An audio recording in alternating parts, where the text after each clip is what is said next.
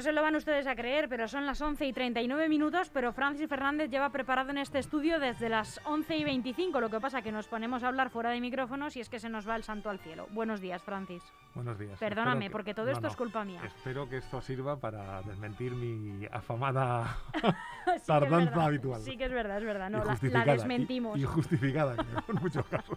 Bueno, esto, esto lo que pasa es que cuando podamos salir tenemos que tomarnos una cerveza como a nosotros nos gusta y ya charlamos sin, sin, sin horario, porque esto lo llevamos regular tú y yo. Pues sí. Bueno. Sobre todo lo de las cervezas. sí. Pero bueno, hombre, es que si aquí casi solucionamos el mundo, cuando terminamos el programa, con unas cervezas lo dejamos, vamos, niquelao. Lo niquelao, efectivamente. Bueno, Francis, decía al terminar y también al empezar el informativo, lo he dicho, que teníamos bastante tela que cortar porque es que mm, las eh, desdichas de este ayuntamiento eh, son muchas y muy largas, ¿no? Como la largada sombra del ciprés, pues esto es la, largada sombra de, la gestión de este ayuntamiento. Ahora estamos de, por nuevo... Llamarle, por llamarle algo, porque claro, gestión implica acción y, parece que no son capaces. Efectivamente. Estábamos comentando fundamentalmente el problema tan grave que le supone a muchos trabajadores y por ello se quejan que haya un retraso flagrante en el pago de sus nóminas. Hombre, yo no sé si los responsables de este ayuntamiento, particularmente el concejal de Recursos Humanos y el alcalde, son o son capaces de darse cuenta de lo que supone para un trabajador cobrar una nómina con 15 días de retraso, como ha sido el hecho. Es decir, los trabajadores han empezado a cobrar esta mañana, esta mañana, cuando tienen que cobrar el día 26, cuando probablemente su vida está organizada en torno a cobrar el día 26, porque mm, con fecha con fecha determinada llegan las hipotecas, llegan los recibos de la luz, llegan los costes del colegio, en fin, eh, tienen todos los pagos que probablemente si no son satisfechos tendrán consecuencias desde cargo Alguno hay que se le queda calgado, seguro. Evidentemente, y tendrán que pagar intereses. A mí me llama la atención en el alcalde, porque parece que no es consciente. Pero me llama que mucho ha sido él, ¿eh? Él ha sido concejal de recursos humanos. Pues me llama antes mucho de pasarle esta, Antes de pasarle este área a Fran Muñoz era él mismo el encargado. Pues entonces me llama mucho más la atención, porque hacer una nómina no es una cosa que haya caído en el ayuntamiento de repente, es decir, se llevan haciendo nóminas hace muchos años. toda la democracia mínimamente y antes también, es decir, en el ayuntamiento tiene que haber gente que sepa hacer las nóminas de sobra. ¿Cuál es la razón por la que ahora no se pagan? La excusa de siempre, la interventora que menos mal que existe la interventora en este ayuntamiento, porque si no, no tendrían excusa ninguna. En Getafe no hay, yo creo, ¿no? Intervención. No lo sé, yo creo que es un cargo estatal que tiene que estar en todos los ayuntamientos. Mm, ¿Alguien no lo tengo tan claro, o es que es muy flexible, o no sé. Alguien tiene que ejercer el cargo de intervención, porque es eh, la forma en que el Estado controla que en los ayuntamientos no se desmadren y lleguen a pasar cosas como las que pasaban en Marbella, por ejemplo. Espero que aquí no lleguemos a esos niveles. Entre otras cosas porque hay menos dinero. Pero me llama todavía más la atención en el hecho de que el actual concejal de Recursos Humanos es un sindicalista que prácticamente toda su vida laboral ha sido eh, delegado sindical liberado o sindicalista liberado en la estructura de comisiones obreras. No sé, o no recuerdo en qué especialidad estaba el, liberado, pero es evidente que debe conocer todo este tipo de mecanismos administrativos ha tenido el detalle de pedir perdón en un pleno a los trabajadores. Mm, la verdad es que qué menos. Pero yo creo que cuando se demuestra esta manifiesta incapacidad para resolver un problema que se viene arrastrando desde hace meses y que parece ser que es que tienen una serie de trabajadores cuyo sueldo nadie ha previsto pagar, que son los trabajadores contratados de acuerdo con la Comunidad de Madrid. ¿Y eso es lo que ha hecho que no se paguen las nóminas de todos? De eso todos es, eso es lo que parece, claro, cuando la interventora recibe el cargo de nóminas de un mes concreto y ve que hay, pues no sé, en torno a ciento y pico o doscientos trabajadores cuyo salario no está recogido en ninguna partida de los presupuestos, obviamente lo rechazan, no puedes pagar de la nada. Y parece que ese ha sido el, problema. Pero bueno, es un problema que debería haberse resuelto hace mucho también, con la concejal de Hacienda o con quien sea. En cualquier caso, yo estoy echando ya de menos que algún partido político de los representados en el ayuntamiento pida la dimisión de un concejal que ha demostrado que no es capaz, solo es capaz de pedir disculpas, pero no es capaz de solucionar un problema. No, no, no sé en qué acabará la cosa. Es verdad que, salvo eh, honrosas excepciones, los políticos de la oposición en Leganés tienen escasísimo colmillo político. Pues eh, te lo voy a poder resolver igual esta duda en unos 45 minutos porque después de charlar contigo tengo que entrevistar, voy a entrevistar a Miguel Ángel Recuenco, el portavoz del Partido Popular, y le preguntaré para preguntarle?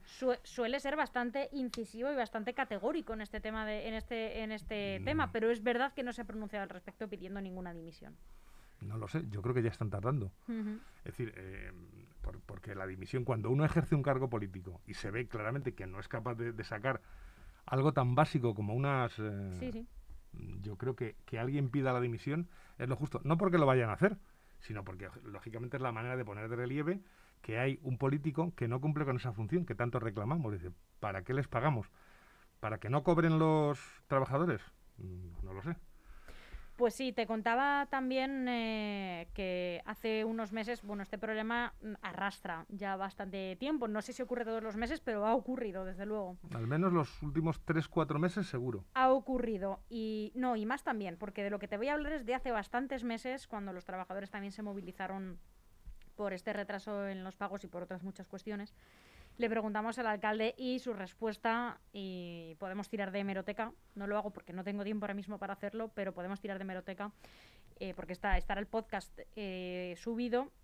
Respondió que, bueno, que todos los males de un ayuntamiento sean que los trabajadores cobran cobren algunos días tarde, que la cuestión es que cobren, pero claro, yo creo que también es importante empatizar con esos trabajadores de categorías eh, más bajas, vamos a decir, ¿no? Que tienen un sueldo pues maravilloso mm, porque son funcionarios, pero modesto, tampoco es un sueldo bollante, ¿no? Vamos a poner unos 1.400 o 1.500 euros eh, y muchas familias pues viven con, ese sueldo, ¿no? Y, y, retrasarse en los pagos es que te corten la luz o el agua, vamos, que... Hombre, lo, el planteamiento del alcalde de que, que el mayor problema de este ayuntamiento sea que no cobren los trabajadores, habría que volverlo al revés. Desde el punto de vista ciudadano, que es el mío, si los trabajadores del ayuntamiento no cobran, ¿qué puedo esperar yo? Que no tengo nada que ver y vivo en un piso. Claro.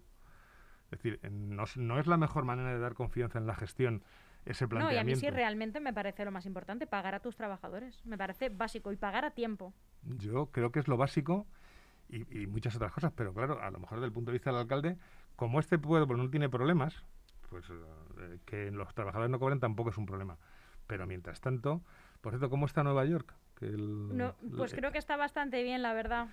Bastante mejor que, nosotros, porque los últimos árboles caídos en mi calle los recogieron el viernes. Yo me he sorprendido, ¿eh? que ayer también salí, eh, cuando paró un poquillo de llover, a darme un buen paseo y estaba todo bastante decente, ¿eh? tengo que decir, sí, sí. Yo, los últimos árboles de mi calle los recogieron el viernes. En la calle de al lado, que es peatonal, todavía están allí. No, quedan, quedan ramas, ¿eh? quedan ramas, pero bueno, algo mejor está. Y hoy hace un mes, o ayer hizo un mes que empezó a nevar. Dice, bueno, bueno, el primer día que nevó fue el 7 de enero. Pues un mes y un día. Ese día empezó y el 8 ya fue cuando empezó y no paró hasta el 9 por la tarde. Bueno, pues hoy por la tarde hace un mes que dejó de nevar. Un mes, de verdad, este ayuntamiento necesita un mes para recoger las ramas de las calles. Yo creo que somos un ayuntamiento grande e importante, pero para tanto no es. Nueva York está más acostumbrado. Cuando me vas a preguntar qué te das Nueva York, te iba a decir preciosa, pero luego he entendido que no me preguntabas por mi opinión sobre Efectivamente. esa ¿Te acuerdas que dijimos que a ver lo que tardaba Nueva York en volver a la normalidad? bueno, es que cualquier ciudad, y, eh, quiere decir, significa que no teníamos recursos para hacer frente a la nevada. Vale. Es su tercera nevada desde que empezó el frío, ¿eh? Por cierto. Bien. Pero en un mes no se pueden movilizar recursos siquiera para quitar los árboles. Yo creo que de verdad hay una ausencia de gestión que él mismo ha reconocido estos días en, en Leganés en papel, Leganés en vuestra revista en papel, leí que el alcalde reconocía que había gente que no había estado a la altura. Dice, bueno, ¿quién ha estado a la altura? Este ayuntamiento lamentablemente no tiene ninguna altura. Así es, es una noticia disponible en el Eje Noticias al alcalde en la que sí reconoce no haber estado a la altura. Es verdad que la mayoría de los eh, alcaldes, por lo menos con los que tiene oportunidad de hablar, lo reconocen, pues porque la envergadura de la tormenta fue mm, más grande de la esperada, pero bueno, sí que es verdad que bueno, no nos caracterizamos tampoco, la verdad, yo creo que ningún gobierno, ni el estatal, ni ninguno por, por la rapidez, ¿no? Solucionando los problemas. Venga, super eficiencia, ¿no? Nos unimos todos y lo hacemos. No, no. Primero es, vamos a ver qué estás haciendo mal, voy a criticarlo y así, ¿no? O, voy a esperar, ¿no? Porque es que fíjate qué difícil es todo. Es que es muy difícil. Ya, pero. Y llegamos tarde a todas insisto, Todo es muy difícil, pero tú eres la persona que se ha presentado para resolver los problemas y a quien hemos elegido para resolver los problemas. Yo no voy a discutir la legitimidad de nadie que haya sido elegido nunca, pero ha sido elegido para algo. Y ese algo es lo que justo no estás haciendo. Entonces, mm, de verdad. Eh, pero fíjate, Francis, qué cosa, que es que eh, volviendo a la gestión del pago este de las nóminas, claro, se le han manifestado algunos trabajadores, bueno, los representantes ¿no? de los trabajadores. Y eso ha desencadenado una nueva polémica que ya es cuanto menos surrealista, eh, que es que eh, se manifestaron las puertas del ayuntamiento, ese día había pleno y entonces el alcalde, eh, se puede ver en un vídeo en las redes sociales, se levanta y cierra las ventanas.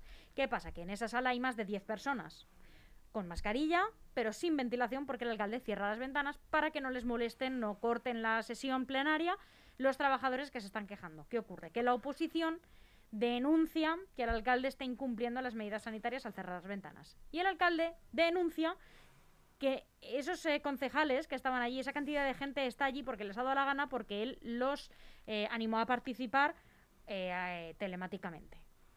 Y los otros denuncian, bueno, en fin, y así, ¿no? Y entonces es que a mí ya me da los una otros denuncian que la conexión no funcionaba. Quiero decirte, lo que, es, lo que se ve que es, una pena que los grupos Monty Python ya sean todos muy mayores y algunos hayan muerto. Desde luego. Porque aquí tenían material de sobra. No solo por lo de más judea, que digo yo, que ya mm. se sabe a quién me refiero, sino por, por la actuación de todo. Es decir, un, un, un alcalde es una imagen que a mí me da vergüenza. Un alcalde que se levanta en persona a cerrar las ventanas de una sala donde hay más gente de la debida según las normativas sanitarias, a los que él ha dicho que pueden acudir si tienen problemas de conexión y donde efectivamente ha habido problemas de conexión. Sí, porque lo, eh, lo tuiteó el Eje Medios, ¿no? También, que no se les había dado... Que durante los 10 o 12 primeros minutos no había conexión. Dice, bueno, pues entonces, como no hay conexión, me presento en el salón y te presentas en el salón y ocurre que el alcalde tiene los oídos muy sensibles para oír las manifestaciones de la gente que no ha cobrado y cierra las ventanas él en persona.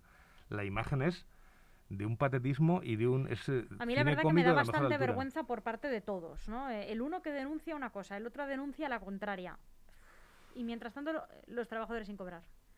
¿no? Y mientras tanto todavía quedan rabos por recoger. Los, concejales de la oposición, ninguno, de ellos tiene, ninguno de ellos tiene responsabilidad en que los trabajadores no cobren que los trabajadores no cobren responsabilidad del equipo de gobierno. Fundamentalmente de la, que es, concejala de Hacienda, del concejal de Recursos Humanos y del alcalde. Eh, a partir de ahí, la oposición tiene que ejercer de oposición. Y vuelvo a insistir, después de estos dos, eh, de estos dos planteamientos y del tercero que yo creo que deberíamos abordar hoy, que es que el, el, el, gobierno no ha asumido ninguna de las 87 alegaciones que le hacían los vecinos. Punto, sí. 87 propuestas rechazadas, 87 propuestas que hacen las federaciones locales de asociaciones de vecinos. Todas. No sé si las habrán leído. Todas. ¿Hay constancia de que por lo menos se hayan atendido, aunque se hayan rechazado? Mm, no lo sé. Yo he leído algunas y son de lo más, de lo más normales y además repetidas. Es decir, eh, la, historia del, del albergue. Son cosas tan sencillas que dices, bueno, vamos a discutirlas por lo menos, ¿no? Bueno, ni, ni se han molestado en aprobarlas. Claro, esto va a hacer que los vecinos se... Claro, participación ciudadana ninguna. Ninguna, ninguna. y la participación ciudadana viene recogida en un protocolo. Sí, sí por eso lo, por eso lo menciono. A mí me llama la atención, vuelvo a insistir, y perdona que no, yo no voy a... No, soy quien para pedir ninguna emisión, no estoy en. Pero me extraña que ningún grupo de la oposición, ninguno, hasta ahora, haya hecho pública su petición de que haya dimisiones. De que haya dimisiones por la absoluta falta de gestión que se ve. Los que sí han anunciado movilizaciones, y fue al día siguiente de que les rechazaran las alegaciones, son los vecinos. Eh, eh, las movilizaciones van a ser o la segunda o la tercera semana de marzo, y seguro no van a ser el 14 de marzo porque el 14 de marzo está previsto un, una manifestación de sanidad, que esa es otra. Me imagino que porque hace un año de, de, toda mm. esta aventura. Yo me imagino que porque lo del hangar de el, hangar de la señora Ayuso, pese a la campaña salvaje de sabotajes... Ya han parado los sabotajes, ya han parado. ¿Ya han parado? no, no, habrán robado ningún quirófano, claro, como no hay. No, no, se ve no pueden, no. pueden robar quirófanos, claro.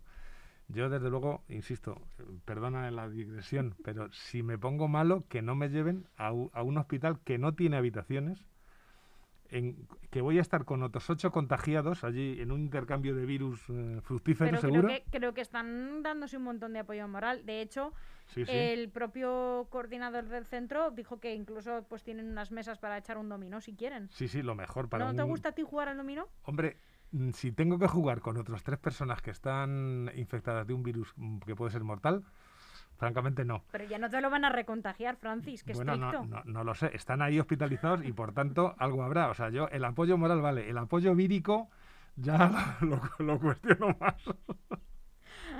No sé, a lo mejor Pero, en te fin. transmiten No, otra, otra cosa interesante es que mientras todo esto ocurre, eh, el día 12, según aparece en las redes de Leganemos, Ujú. hay una- un nuevo concepto de Día de San Valentín.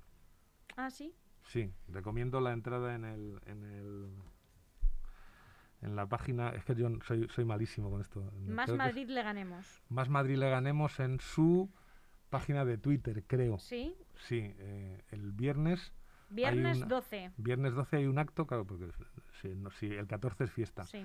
Entonces el viernes 12 hay una charla o un coloquio, un acto para mm, hacer un, Ah, no, o sea, eso no tenía un nuevo yo, concepto de, De San Valentín. de San Valentín. Una cosa fundamental desde el punto de vista sociológico, político y estructural. Desde luego, oye, es que es que mueve muchos millones San Valentín, pero oye, igual este año también te digo no es el mejor para no incitar al consumo, ya que el 50% de las tiendas, según esta mañana hemos dado la noticia, eh, Acotex, que es la Asociación del Comercio Textil, creo que son las siglas, no lo recuerdo exactamente, eh, denuncia que después de las rebajas, además nefastas que han tenido sobre todo las tiendas de moda pequeñas, eh, se van a ir al traste y van a tener que cerrar. Así que igual sí que había que animar un poco el consumo, ¿no? El que pueda. No, no, esto no es de consumo, parece que es una nueva versión. Sí, no, no, Eh, seguramente. Yo creo que no hay que animar al consumo porque nos estamos jugando el pellejo. Y entonces, vamos a ver. Se trataría simplemente de hacer lo que están haciendo el resto de países. Apoyar con el dinero que va a venir de Europa, apoyar con el dinero que va a venir de Europa a esas tiendas que tendrían que cerrar. Vamos a ver, ¿cuál es su medio de consumo en esta época? Tanto, tanto. A fondo perdido, porque va a haber dinero y Dirá toda- la hostelería que se pongan a la cola, ¿no? Porque... Eh, no, no, evidentemente la hostelería es la más perjudicada, pero luego hay otros sectores también muy perjudicados. Que por cierto, también podemos hacer un poco de debate otro día sobre eso, ahora que lo has mencionado, porque el otro día eh, participaron varios eh, conocidos mm, cocineros y cocinera ¿no? en, en el objetivo de Ana Pastor. Y luego ha habido mucha polémica en las redes diciendo que, claro, salen ellos, pero que el currito que trabaja oficialmente cuatro horas, pero está en el bar 12, el resto cobrándolas en negro, que de eso no se habla, ¿no? Porque al final ese ERTE se lo dan por las cuatro horas legales que trabaja. En fin, que eso es otro debate. Evidentemente, es un, es un ¿eh? gran debate. Sí, sí. No, yo mm, la cuando sa- eh, saqué una noticia en, en la, en- la página en la que colaboro, hablando de que había, ¿os acordáis que había tres o cuatro bares de Sí. Leganés? Pues una de las cifras que se daban en esa información era que eh, en esos días que, que iban a cerrar voluntariamente podían sacar 12.000 euros. Gentes cercanas a la hacienda de Leganés me llamaron para que les confirmara esa cifra y cuando se la confirmé dijeron, bueno, eso está bien saberlo porque luego cuando yo voy a los bares a que me digan, eh, no dan esas cifras y, y me lloran. Bueno, es que esto sería la ocasión de aclarar todas todo ese tipo de situaciones Claro. pero desde luego regatearle tanto a la regatearle a la, a la hostelería y a las demás tiendas las ayudas que necesitan imperiosamente es un gran error porque no las estamos eh, matando de un golpe, las estamos matando poco a poco. Y eso yo creo que va a ser incluso más grave que un cierre rígido de 15 días. ¿Para cuándo eh, me has dicho, Francis? Realmente no sé si me lo has dicho, que están previstas las movilizaciones de vecinales. Por lo que yo sé, segunda o tercera semana de marzo. Están a punto de decidirlo. En cuanto sepa algo, te lo puedo comunicar. Pues eh, de acuerdo, Francis. No sé si tienes eh, hoy algo más que añadir. Hemos eh, tocado varios temas un poco de manera somera, porque Hombre, como nos no, hemos no puesto hemos, a hablar no antes hemos tocado de lo de Bárcenas, pero es lo único que no, no hemos tocado. tocado de Bárcenas, pero bueno. Yo solo me gustaría decir que eh, hay muchas cosas extrañas. Bárcenas no ha dicho nada nuevo. No sé si quedaba algún ser humano sobre la Tierra que no supiera quién era M. Rajoy. Entonces, Bárcenas no ha dicho nada nuevo. no ha aportado hasta el presente momento. Es un apellido gallego. Habrá gente en Galicia que se llame Manuel, por ejemplo, o, y, estarán temblando a ver si me van a llamar, ¿no? No, no Podría ser yo. me Claro, nadie. Mm, eh, el señor Luis Barcelona no ha aportado ninguna prueba hasta el momento. Pero dice que tiene copia de todo. No, no. Parece que dice que las copias que tenía de todo se las destruyeron en la operación Kitchen. Bueno, parece que sí se confirma lo de la intervención de dos eh, enviados del PP. Uno de ellos, nuestro consejero, de, justicia y Víctimas, Enrique López, sí. Pero lo, llamativo es lo nervioso que se ha puesto el PP ante la sola aparición de algo que a mí no me parece que sea nada nuevo. Otra cosa es que el PP haya decidido olvidar alegremente que está inmerso en una serie de procesos que van a, venir a partir de ahora y que, y que no sé si le harán daño. Tendrá, habrá que demostrarse lo que hubiera allí. Bueno, yo creo que le lleva haciendo daño bastante tiempo, que las urnas eh, les han castigado en ese sentido, ¿no? Eh, al principio en detrimento de Ciudadanos, luego parece que remontaron un poco. Sí es cierto que por parte de Pablo Casado debe estar un poco hasta el moño, porque si realmente él no tiene vinculación con esto, a pesar de que fue jefe de gabinete, perdón, con eh, Aznar y, y después con Rajoy ya no me acuerdo el cargo que tenía, la verdad sé si era secretario de comunicación o no, una cosa así. Em, bueno, es verdad que a su cúpula ¿no? y a, la dirección de su partido le va a afectar unos problemas que vienen de tiempo atrás y que puede que ellos no tengan culpa de nada. Yo estoy dispuesto a, creer que Pablo Casado cree que ellos están completamente limpios. Pero yo que él me aseguraría. Es decir, el caso parecido al del PP que tenemos en, España es Convergencia y Unión. Más, Convergencia y Unión ha cambiado tres veces de nombre y se ha dividido no sé cuántas veces para disimular la corrupción de la familia Puyol. Totalmente.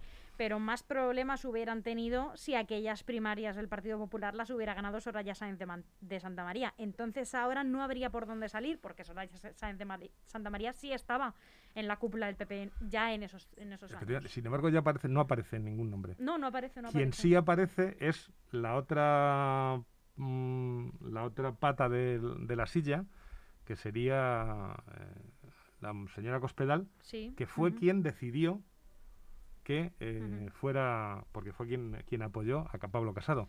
En fin, yo que Pablo Casado me tentaría más la ropa. Es verdad que puede estar alto, pero desde luego la reacción de decir no, es que esto es una conspiración de nuevo contra el PP. Dice, no, mire, en la fecha del juicio se sabía, se sabía la fecha de las elecciones en Cataluña, que han coincidido, y se sabía que Bárcenas había dicho que si su mujer entraba en la cárcel iba a tirar de la manta. Todo eso lo sabían. No les puede pillar de sorpresa y decir que, es una conspiración diseñada para ahora mismo. Francis Fernández, muchísimas gracias por acompañarnos un martes más. Me lo he pasado estupendamente, como siempre. Yo creo que hemos arreglado un poco el mundo, pero bueno, vamos a ir apuntando por lo menos hemos dicho lo mal que está. Vamos a ir apuntando cosas para cuando podamos eh, charlar largo y tendido con algún refrigerio. Muchísimas gracias y que tengas un feliz día y feliz semana.